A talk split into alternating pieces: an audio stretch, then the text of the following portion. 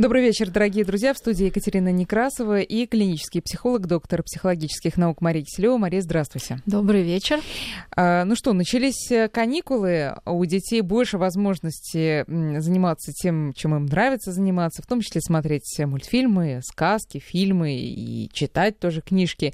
И родители часто начинают заниматься э, тем же или э, вместе с ними, ну, потому что просто дети просят, или потому что просто самим интересно э, впасть в детство таким образом. И мы подумали, почему мы никогда не говорили о сказках с психологической точки зрения. Альтера парс сказок. Вот сегодня у нас а, такая тема. У нас есть некоторые наметки, но я думаю, что по ходу программы мы будем вспоминать о многих сказках. Мы хотим поговорить о «Спящей красавице», о «Золушке», ну и потом перейти уже к детям. То есть мы начинаем от взросления девушки, значит, ее путь к замужеству, потом, как она в замужестве себя проявляет, об этом поговорим, и уже рождаются дети, с ними всякие проблемы, там малыш и Карлсон, вот все такое. Ну что, начнем с чего? Со спящей красавицы, можно? Ну, давайте вообще начнем с того, для чем сказки. А, дело в том, что все-таки поколение прошлого века, а мы выросли практически все на одних сказках, и нам внушен один код добра и зла. А, то есть мы понимаем, что добро, или хотим в это верить, побеждает зло, что для этого нужно немножко потерпеть, и, в общем-то, все наладится, и в основном все сказки в широком смысле об этом. Современные дети, потом все сказки, конечно, имеют какой-то Мораль. Страшилку. Ну, а. мораль, ладно, да, моралька, угу. еще, еще страшилку. А, и как-то мы, прошловековые и позапрошловековые дети и взрослые, в общем-то, с этим справлялись, с этими страхами.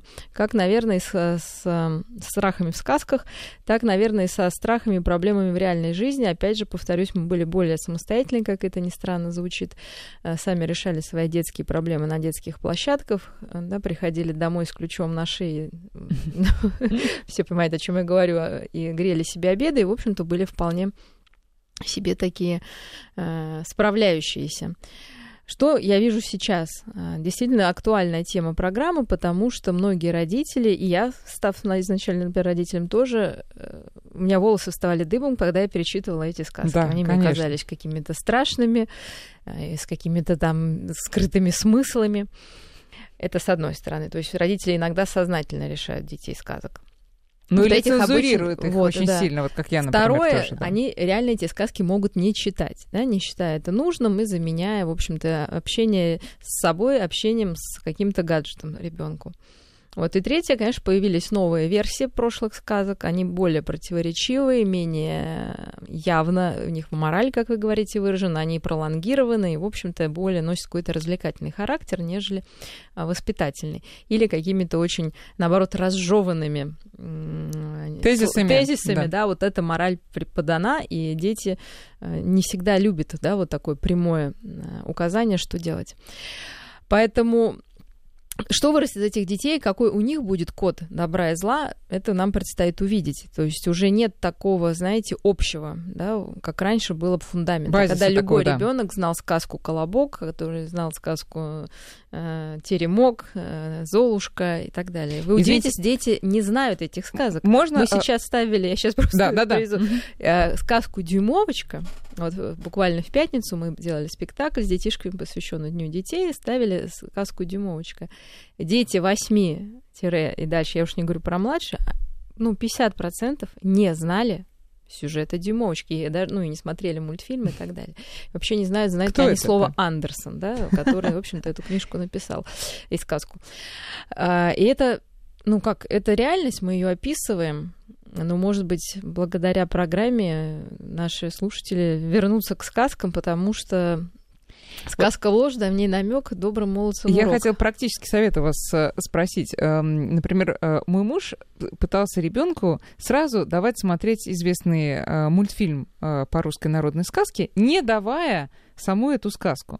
А, понятно, что мультфильм, ну, назову его «Маша и медведь», он мне, например, нравится, но это не то, с чего надо начинать. все таки я говорила Нет, и ну, настаиваю, если... что надо начинать с русской народной сказки, чтобы потом Контекст, чуть-чуть повзрослев, конечно. да, ты понял вообще, да, ну, в чем юмор. по возрастам поговорим, потому что тоже важный момент, потому что одна из жалоб родителей то, что дети не хотят слушать сказки. И чаще всего это связано с тем, что они не готовы вот этот контекст воспринимать. А, мы понимаем, что первое устное творчество, скажем так, мамы начинается с потешек, а, просто с неких ритмичных стежков, порой лишенных вообще смысла какого-то ни было. Да? Там главное ритм, главное мотив, главное тембр материнского голоса, и это очень важно для ребенка, потому что, собственно, он считывает вот это доверие, любовь вот в этой материнской интонации и в ритме. И если мы хотим, чтобы нас и дальше слушали, нужно, в общем-то, очень рано приучать именно к вот такое устному народному творчеству, да, назовем малыша. Все эти колыбельные, убаюкивающие, когда мы славляем имя ребенка, вот уже известные там, да, произведения, mm-hmm. очень важный, да, то есть ребеночек начинает понимать ну, ему становится приятно это слушать, для него это становится привычным. Да? То есть не только визуальный ряд, да. И не только тебя убаюкивает это колыбельное, но ты конечно. прислушиваешься к маме. К маме, а к конечно. маме прислушиваться всегда стоит. Конечно, да, это изначально вот э, такое, ну, привязанность к маме, в том числе к ее голосу, что ее голос приятен, и, в общем-то, ты хочешь продолжать это общение. Именно оно тебе уже необходимо, как воздух. С чем мы сталкиваемся сейчас? Мамочки до года с детишками не говорят. Ну, вот просто они считают, что, ну, опять Нет, же, они, они на работе все. просто. Они просто до на работе. Года? До, до года бывает, ну, а радионяню никто не отменял. Вот, ну, не всегда. На работе, к сожалению, я вижу там детей, которые находятся с мамами, даже включая там больничные условия, когда маме точно не надо ничего делать, кроме как сидеть с ребенком, тишина. Да, просто тишина. Поэтому очень важно, мы одеваем малыша, читаем стишочек, там взяли э, лапки, там его ручки, там стишочек про ножки, наши ножки побежали, побежали, там что хотите, да, вот этот ритм и общение, чтобы ребенок к этой устной речи все-таки привыкал и к этому коммуникации, к взаимодействию. Потому что мы понимаем, что очень быстро ребенок из аудиального восприятия, вот именно, да, переходит в визуальное. Мы сразу ему даем гаджет в два года, да, и вперед с песнями, главное, чтобы он молчал все это не развивает, опять же, речевые зоны.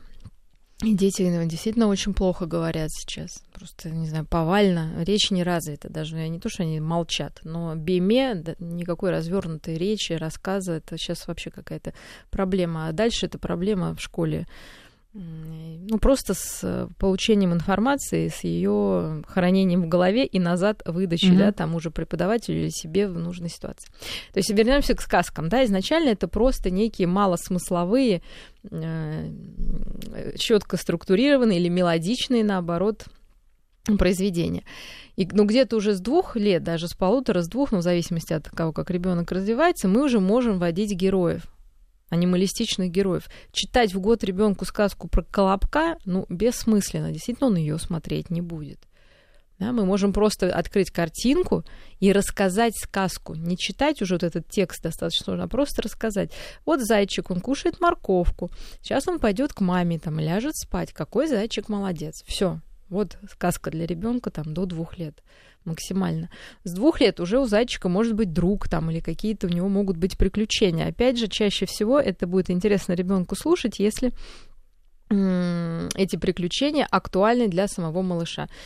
Зайчик пошел в песочницу, встретил там медвежонка, они захотели играть одной лопаткой, не могли поделить. Что же делать там, да? Там, ну, либо находим решение, опять же, какое для этой семьи приемлемо. Вот, э, они да, бывают мне... разные. Да, они бывают разные, потому что кто-то считает, что нужно держать на своем, кто-то считает, что нужно делиться. Я считаю, что если кто первый взял, имеет право поиграть, но потом, если тебе это не нужно, в общем-то, отдать. А, то есть ребё... мама уже вкладывает некую мораль в очень простую из 10 предложений да, историю, там, или мальчик разбил чай, там, зайчик, опять же, да, пока мальчик, это далеко, лучше на каких-то вот, даже на игрушках А почему, кстати, на э, животных э, Ну, дети еще не воспринимают сказочных. как бы детей, как вообще себя, как человека или ребенка, да, то есть ему легче понять, ну, и желательно иметь этого героя, ну, в виде там какой-нибудь, может быть, э, перчатки, да, вот, когда называется, игрушки такой, ну, или просто вот поставить его, да, это еще будет э, лучше ребенку для восприятия. Вот, но уже где-то к трем годам мы имеем, да, сказки самые, казалось бы, простые, курочка ряба, а, там теремок, и колобок. И если мы посмотрим на сюжет этих сказок, например, там колобок или курочка ряба, они о рождении, да, о неком рождении, вот, и на самом деле эта тема в этом возрасте и такой вот первичной какой-то сепарации там, да, и какой-то всепоглощающей любви. Э, и тоже это все неспроста, потому что вот это то, что рождо, ну, рожденное существо, оно как бы съедобно, нам понятно, потому что мы все говорим по своим детишкам там, да, я, ты мой сладкий, я сейчас тебя съем там, да, вот такое все. Вот, поэтому, конечно, для ребенка на бессознательном уровне вполне, вполне понятно, что бабка с деткой слепили колобка, да, но чтобы вот его не съели вот этой любовью, не как сказать, не поглотили полностью, да, чтобы он в ней не завяз, нужно дёру давать, да, и, в общем-то, в три года первый такой этап э, индивидуализации, сепарации мы имеем. Но там, с другой стороны, все очень непросто, и, может Дальше, быть, лучше да, было лучше, остаться-то э, Может, там, не дома. лучше, да, не лучше, не всегда лучше, потому что мир людей, в общем-то, нас всех ждет. И, опять же, сказки страшные, почему? Потому что этот страх есть, да, этот страх есть у детей. Если мы лишаем эту, эту сказку этого страха, то а, мы лишаем возможности ребенка этот страх проработать. Потому что у ребенка есть страх либо быть съеденным родителем, либо быть съеденным во внешнем мире. Абсолютно, ну как, вот он на лицо, да, вот этот страх, который и у взрослых, простите, меня есть, да, то ли остаться в известной ситуации и тоже умереть по большому счету, да, то ли рискнуть и выйти на в поле, как говорится, да, и почувствовать себя самостоятельно, взять на себя ответственность. Но сказка учит тому, что есть хитрость, да, и ты можешь, то есть колобок не избежал, вот он показывает, а ты можешь избежать, потому что ты уже знаешь, что так бывает. Поэтому, конечно, в этом смысле сказка э, помогает нам увидеть ситуацию с обратной стороны и подумать, а я-то могу быть хитрее, да, и мы учим. Не надо так слушать, если тебя там хвалят или там заливают тебе в уши, какой ты прекрасный. Мы продолжаем уже в таком, в обсуждении сказки. Сказка про теремок сказка о границах, конечно, да, когда наступает та последняя капля, когда все разваливается. Мы понимаем, что три года это, опять же, возраст эти границы проверять, да, родительского терпения и так далее.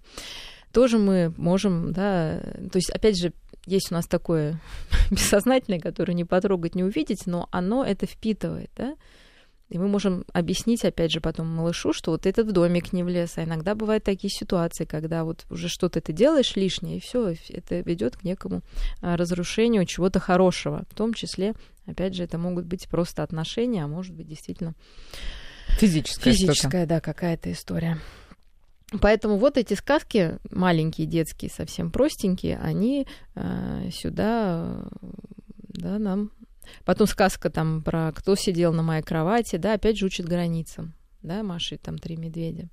Очень хорошая сказка, потому что действительно у детей границ нет, и часто границ нет у кого?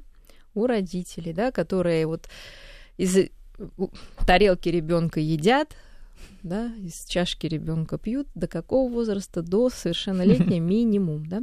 Вот, а здесь себя учат, это моя тарелка, мой стул, моя кроватка, не нужно сюда лезть, да, это мои границы, которые начинаются, опять же, психические границы с физических границ, они просто так вот, да, они сразу, мы чувствуем, да, личностные границы. Сначала это хотя бы какие-то вещи.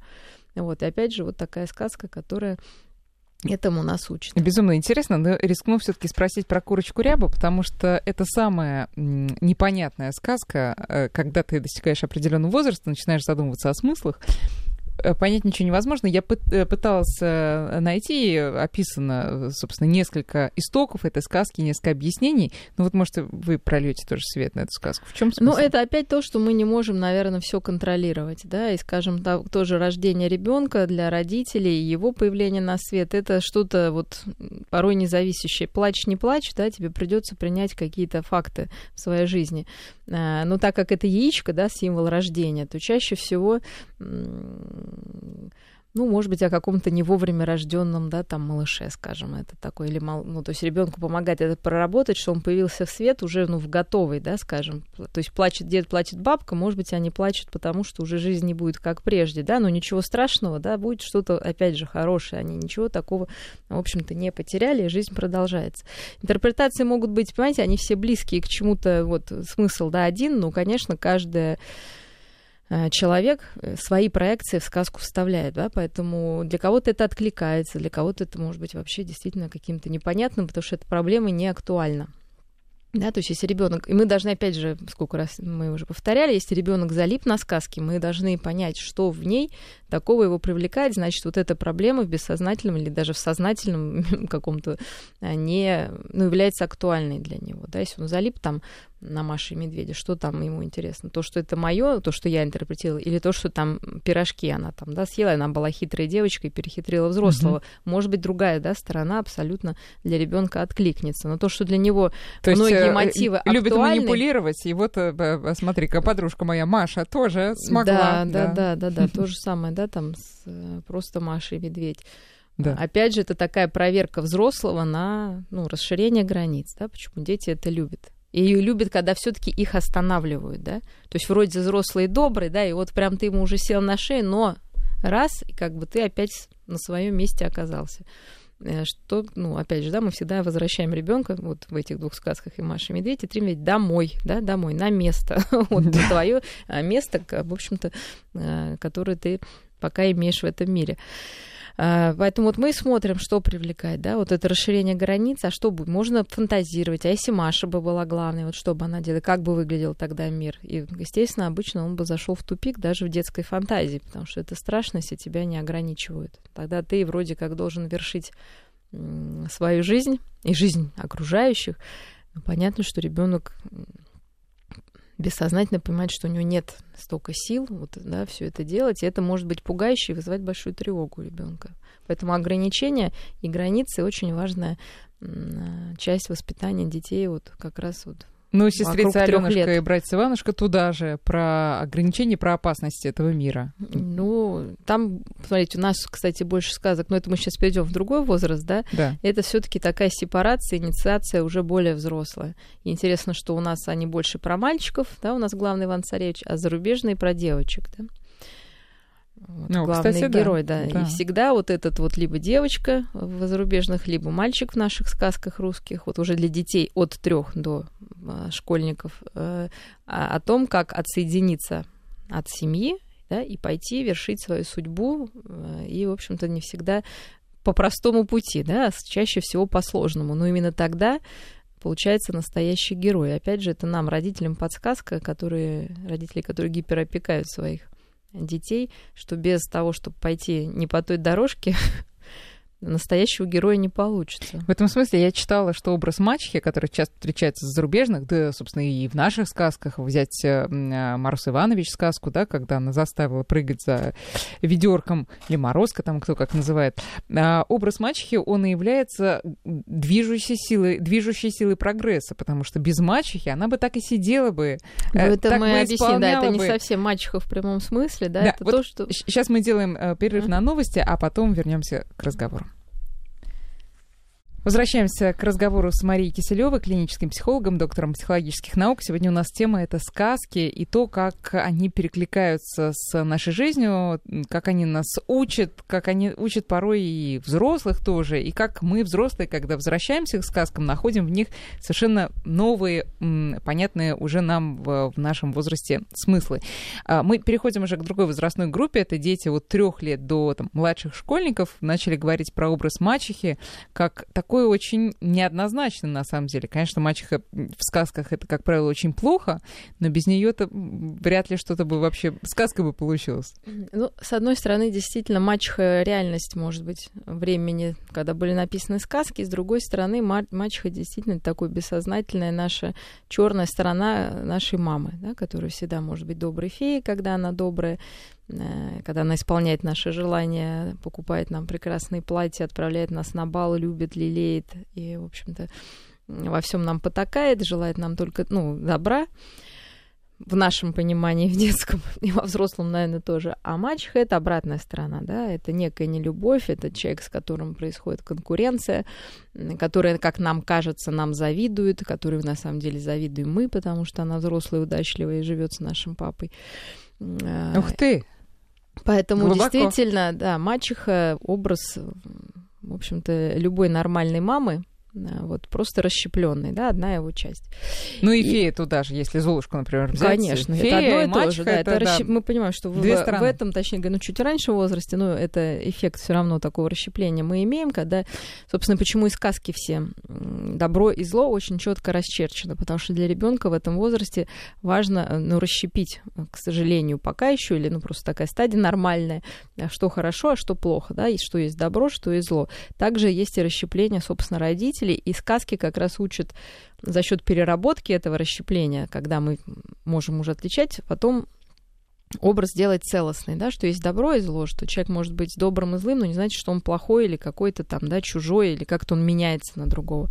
Потом, конечно, в мачехе есть фантазия, и для детей она характерна в этом возрасте, когда нам детям кажется, что они вообще не из этой семьи, вообще их мама добрая и хорошая, ну, такая фантазия. А это вполне... что такое тут, да, кричит на меня. Да, да, да, что угу. как-то он усыновлен или какой-то. То есть это может быть как до психотического уровня, но это отдельная история. Но даже в нормальных фантазиях ребенок иногда может себе такое а представлять. А почему? Откуда это идет? А, опять же, потому что вот хочется жить с феей, да, если мама как-то вот показывает, ну, от расщепления какую-то свою плохую, плохую сторону, у ребенка может возникнуть вот такая фантазия.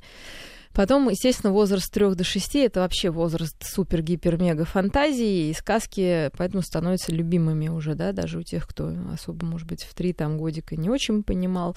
Дальше, конечно, мальчики больше свои сказки любят про какие-то сражения рыцарей, а девочки про преображение в принцессу.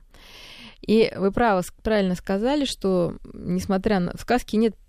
Понятно, что есть плохие и хорошие герои для детей, вот, но для создателей, для нас, взрослых, таких героев нет. Действительно, плюс мачехи в том, что она провоцирует сепарацию. Причем это во всех сказках. Возьмите там спящую красавицу, Золушку, Белоснежку, но они вообще все похожи, да, то есть... Ну это... и какие-то да, относительно новые, там, те же 12 месяцев, которые были написаны, да, там, в ну, прошлом Морозко, веке, там, да, да, и так далее, да, это э, все об одном. в общем-то, сценарий достаточно, там разные типажи девочек, как бы, да, как они с этим справляются, но общий сценарий одинаков. То есть тебе придется покинуть этот дом.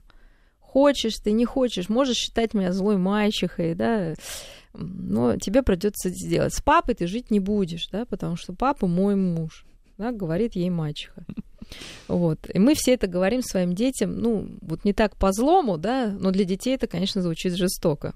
Что вот почему мама, вы с папой спите, а я должна спать? Потому что папа мой муж, да, а ты наша дочка, ты спишь отдельно, да ты найдешь своего мужа, вот, и будешь с ним строить свою семью. То есть мы все это произносим обычно, да? Ну, Но подождите, а почему нет тогда в сказках образа злого отчима?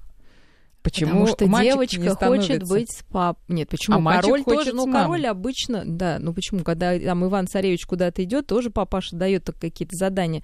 Пойдите куда-то там, Безумные, стрельните, да, да, да ну, да. ковры мне принесите, да, там и так Принеси далее. Принеси то, не знаю что. Да, да вот, далее. поэтому там тоже есть эта история. Ну и, наверное... А там вот нет борьбы актуаль... за маму. Обычно мама умерла там просто, понимаете? А, мамы, мамы вообще, вообще да, нет. Да, да. да, там вот... Еще суровее. Нет, там даже как-то, видите, интересно, да, действительно интересно отметить, что мамы вообще обычно нет. Что у принца у Золушки мамы нет, что в любой другой сказке королевы вообще нет, да? Вот, потому, вот такая вот история. Ну, потому что вообще сказки кто у нас писали? Мальчики, правда? Ведь в основном Шарперо, Андерсоны там разные. Вот, наверное, они вытесняли свою конкурентность с, со, с отцом, а, и вот в женском таком, как зеркально, нам рассказывали об этом. Не без этого, я думаю. Вот, потому что мы знаем, да, что тот же Фрейд считал, что у девочек такая там конкуренция, да, и вообще зависть ко всему, а да. мальчики немножечко по-другому проходят. Но вообще девочке действительно сложнее пройти вот эту историю. Почему? Потому что мама для нее, то есть для всех объект любви мама изначально, и для мальчика, и для девочки. А вот как раз в возрасте такой первичной сексуальности мама становится объектом конкурент. Ей нужно с мамой идентифицироваться, да, но конкури... ну, ну, ну чтобы осознать да. свой пол Да, просто. да, да. И ну, бороться, любить папу. То есть у мальчика такого перехода не происходит. Он как любил маму, он любит маму, идентифи... идентифицируется с папой. А девочка любила маму, а должна полюбить папу. Да? Вот у нее сложная история. А, на самом деле более такая интересная с точки зрения психологии, поэтому, может быть, таких сказок и больше, да? потому что с мамой у мальчика все ясно, он ее любит, и все. Теперь он должен найти ей замену где-то там за 3-9 земель, да? выдержав, опять же, мужские какие-то инициации и испытания. Значит, что мама посылает такой посыл, что ты... Девочка, естественно, чувствует комплекс, да, какой-то, например, как Золушка, что там, да, вот она какая-то вся грязная, опять же, как будто мать там прячет ее сексуальность. а есть же такой э, термин синдром Золушки о, о девушках, которые вот сами себя считают вообще ниже плинтуса, да, низкая конечно. самооценка, я ничего не заслуживаю, вот мне только в зале тут и копаться. Вот, и причем нет, если красивые женщины, которые действительно, боясь своей сексуальностью, себя уродуют, даже лишний вес порой можно расценивать как это, да, то есть им хочется вроде как похудеть, но просто если они будут сексуальные, востребованные желанные, по большому счету они не знают, что с этим делать, поэтому легче вот себя, понятно, помните, ну, также и морозка, да, там, нацепить грязный платок, испачкать золой, а, вот делает ли это мама, да, ну, какие-то патологические случаи, я думаю, могут быть, да, причем не в смысле там психотические, но мама, которая сама там не прошла эту конкуренцию, где-то может с дочерью конкурировать, но это редкость. Чаще всего это все-таки фантазия девочки, да, что она не должна быть лучше мамы. Угу. Поэтому лучше спрятать, потому что иначе как-то... Это, как правило, происходит в семье, где властная мама? Ну, это может где угодно быть. Вот, в принципе, Но если конфликт... мама такая заби... если мама сама Золушка с синдромом вот с этим, такая забитая... Ну, она может на девочке отыгрываться, понимаете, здесь вот так не скажешь. То есть забитая мама может тайно отыгрываться на девочке, делать ее еще более забитой, да? Угу. Вот, может так быть, а может быть действительно, что это такая мама властная, недоступная, холодная, ну это скорее снежная королева, да, уже образ. Э, вот, это мы зимой который, поговорим. Да. да. А, тоже, да, очень интересная такая. Это вот туда, да, в холод. А так, да, конечно, фаллические мамы тоже забивают э, детей. Но иногда это может быть, опять же, на уровне фантазии девочки, ну, ребенка. Просто ей хочется быть уже, она видит, что вот эту любовь между родителями, Э, внимание папы там и чаще даже может случиться, когда папа недостаточно уделяет внимание дочери, то есть не видит ее э, не про, ну здесь тоже важно не переборщить, да, то есть мы знаем случаи, когда папа там для, не знаю, девочки покупает там бриллианты, э, там все, все, все, а мама вот как раз в каком-то там униженном положении, и, в общем-то, девочке приходится соответствовать этому, ну, это большая нагрузка, в общем-то, ничего хорошего в этом нет. В общем, разные ситуации бывают. Ну, а если вернуться вот к образу Золушки и ко многим другим э, образам, которые мы встречаем в сказках, когда вот у девочки есть мачеха, а, я Э, когда готовилась к этой программе, прочитала, что есть, оказывается, сказка «Западная братец и сестрица», которая очень похожа на сестрицу Аленушку и братца Иванушку, но там девушка более активная. Она все труд, то есть она вот из покорной э, через вот эти вот трудности она становится, ну, такой э, волевой, сильной женщиной. И, собственно, и только ее воля и поднимает ее и в социальном, и в житейском, и в философском, во всех остальных аспектах. У нас, как правило, э, все героини покорные, тихие, забитые, и только чудо им помогает. Ну, вот. не только чудо, да, вот в том-то все дело, что нет, я бы не сказала, что только чудо. Во-первых, э, смотрите, мы смотрим на первое, да, где девочка, ну, ну какие-то обстоятельства, да, семья, мы обсудили, да, есть там мачеха злая, которая, в общем-то, на самом деле хочет отделить, потому что отец обычно очень мягкий, да, да. мы знаем, у девочки с этим дочери очень близкие отношения, мать эти отношения разбивает, да, и говорит, тебе нужно уйти, да, уйти в большой мир. Дальше происходит совершенно нормальная история для всех нас, да, живущих на Земле, что придется просто тупо трудиться с семи гномами или перебирать зернышки, да, то есть вот если ты хочешь чего-то добиться, тебе придется пройти ну, стадию такого накопления, на самом деле, покорности. То есть, хотя с одной стороны это стадия покорности, с другой стороны это большое накопление энергии для того, чтобы это чудо произошло. Вот, и тогда происходит чудо. И мы сами, я знаю, ну, я думаю, многие скажут, что обычно, когда ты уже как-то смиряешься, ты встаешь на рельсы, делаешь, делаешь, если все равно ты чего-то очень хочешь, ну, ты волей-неволей, вот у тебя это как-то вот чудо происходит. В большинстве случаев, если ты действительно это хочешь, и действительно где-то а, встаешь на рельсы, вот... Ну, рути, рутинный, рутинный да. исполнение, да. То есть, если мы возьмем там Белоснежку, там, спящую красавицу, да, она приходит к каким-то молодым людям, а потом они абсолютно асексуальны в этот момент. Золушка асексуальна, сексуальна, она вся там какая-то замотана в тряпке, страшная, непонятная, да, а, белоснежки, спящие красавицы, кто там еще тоже абсолютно асексуальные, они просто там а подметают вот по дому и в чем тут, В чем тут смысл? Почему, э, хотя есть э, мнение, что на самом деле в изначальных вариантах сказки были совершенно другого характера, и там как ну, раз сексуальность била ключом, особенно когда девушка уходит. Даже у нас были какие-то знатоки э, сказок и фольклора, которые рассказывали о том, что раньше в там определенные народы, они девушек отправляли, то есть мужчины уходили условно в леса становиться мужчинами, там выполнять мужскую работу и жили там по три месяца, а девушек туда отправляли просто, ну, в командировку, так сказать. И сказки про вот там Белоснежку и так далее, ну, в возрасте девушек. Естественно, это не ну, девочка была, да. да? То есть это были уже девушки, которые вот вперед.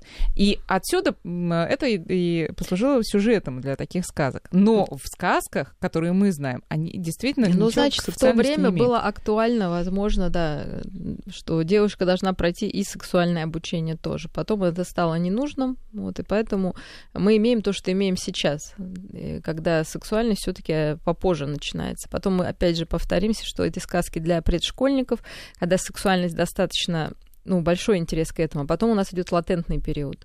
То есть можно сказать, что это тоже некий латентный период, когда мы в школе что? Это старание мы прививаем первые классы, правильно?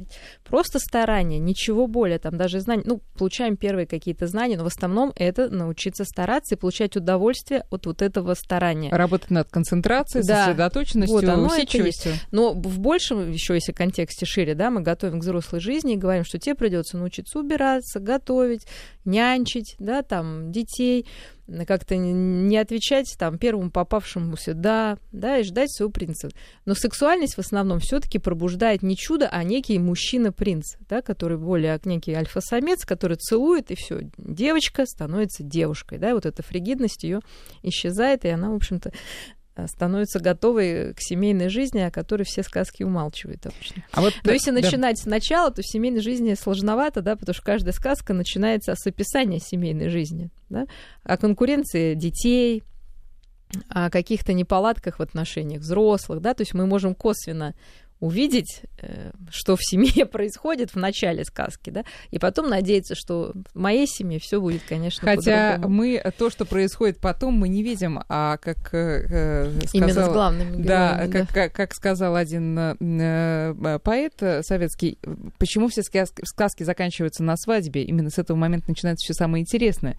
Но, видимо, чтобы не разбивать иллюзии, мы не знаем, говорю, мы что косвенно, косвенно это видим. Но косвенно, что было в да, старой что эти проблемы проблема, да. А вот в новой типа все будет да. хорошо. Но интересно, что даже такой есть анекдот, да, царевна лягушка сидит и говорит, значит так, это ковер сплети, гостей накорми, целый день пляши, гостей развлекай, и это называется попало в сказку. Понимаете, вот это тоже про нас, про всех, да? То есть... Ну, вот про Золушку сейчас мы, наверное, вернемся, а сейчас про спящую красавицу еще хочется уточнить. Э, понятно, что вот э, ей напророчили в 16 лет уколешься пальцем. Тут есть какая-то отсылка к подростковому возрасту, к пубертату? Штату там и так далее. Ну, что жизнь изменится, да.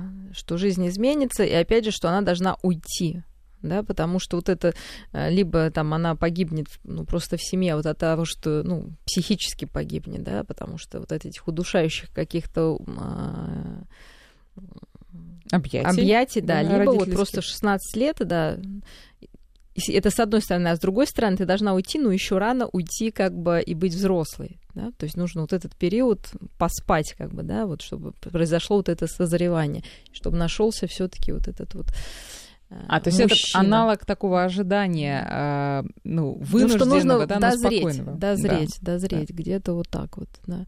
Но все равно это о том, что нужно уйти уйти из семьи, и просто это готовит детей к тому, что каждый ребенок когда-то становится взрослым, и обычно это рваная история. Если мы возьмем ту же дюймовочку, вот, которую мы сейчас ставили, вообще сказка очень интересная. То есть, во-первых, непонятная женщина без мужа рожает какого-то ребенка, то есть она абсолютно асоциальна, да, сама вот эта мать.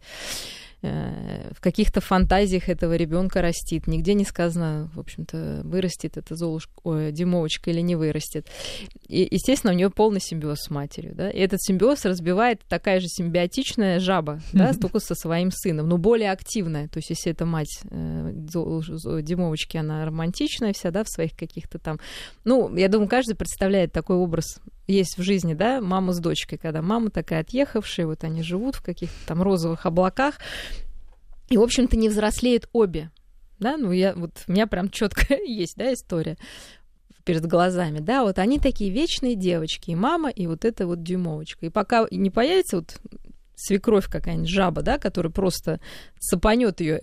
С одной стороны, что это плохо, да, тоже несложно. Но с другой стороны, это единственный способ оторваться, да, вот от этой э, от этой а смотрите, мамы. а мама-то дюймовочки, ведь э, сердце ее оказалось разбито на веки, потому что дюймовочка так и не вернулась к ней, и так я чувствую весточку даже с ласточкой потом не прислала из страны Ну, потому что бежать надо было, да.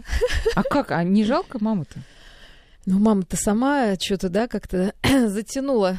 То есть, естественно, сердце матери сепарационной, э, после сепарации разбито, это понятное дело, конечно, а как по-другому.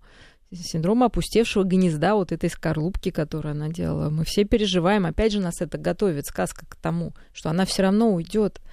Это в лучшем случае, понимаете, в лучшем, даже понимаете, для ребенка это лучше. И даже если взять дюймовочку, которая так и не повзрослела и так и не научилась жить в каких-то условиях, она все равно проходит период самостоятельности, да, то есть понятно, что она пассивно абсолютно всем говорит да, там, да, ее все спасает, она на все реагирует как она ребенок. Долго говорила, нет, все-таки она но... держалась, но при этом убирала нет, там конечно, считала, да, но ее какой у нее э, паттерн поведения, если что, сразу сесть поплакать, да, и девочка села на цветок и горько заплакала. Вот это повторяется, вот мы просто так как стали сказку через каждый там, да, сюжет. Она села, поплакала, и что-то случилось. Там выглянуло солнышко, прилетело ласточка. Вот я говорю пассивно. Только пассивно. внешние обстоятельства э, способствуют развитию Но сюжета. у нее тоже был период, вот как раз, когда она после жука и до встречи с мышей, пока было лето, она все-таки справлялась как-то, да, у нее опять был период, работы, да, она себе построила домик, там что-то делала, питалась, все-таки она взрослела все-таки она взрослела каким-то образом.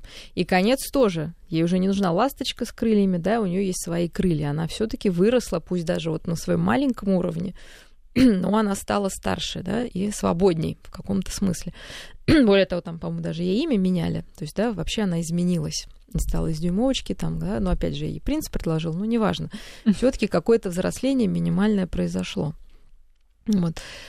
А в этом есть э, нечто патриархальное, что девушки всегда находят конечно. счастье только вот с мужем, Нет, ну, с принцем, в этих сказках, с эльфом. конечно, четко разделена мужская и женская роль. Женская она пассивная, мужская она а, да, активная, вот, которая, в общем-то, вперед. И для того времени, э, конечно, это характерно и понятно. Сейчас мы пересматриваем порой, да, там у нас появляются какое-то там храброе сердце, да, какие-то более активные персонажи. А представьте, какие-то э, мамы с активной жизненной позицией, такой феминистическим настроем, они не будут читать детям такие сказки, потому что не в принцах счастья. Ну, мы можем сказать, это и так, да, но сама история... Во-первых, смотрите, не все девочки, ну, как бы вот какие-то сказки, вы сами, ну, вообще мы тестируем даже, да, какая у вас любимая сказка. От того, что мы прочитали дюймовочку, не значит, что мы возьмем ее паттерн, если он нам не близок. Наоборот, мы можем удивиться и сказать, господи, что она такая слабенькая, тоненькая, да, вот, э, и все, да, ну, значит, не пошло.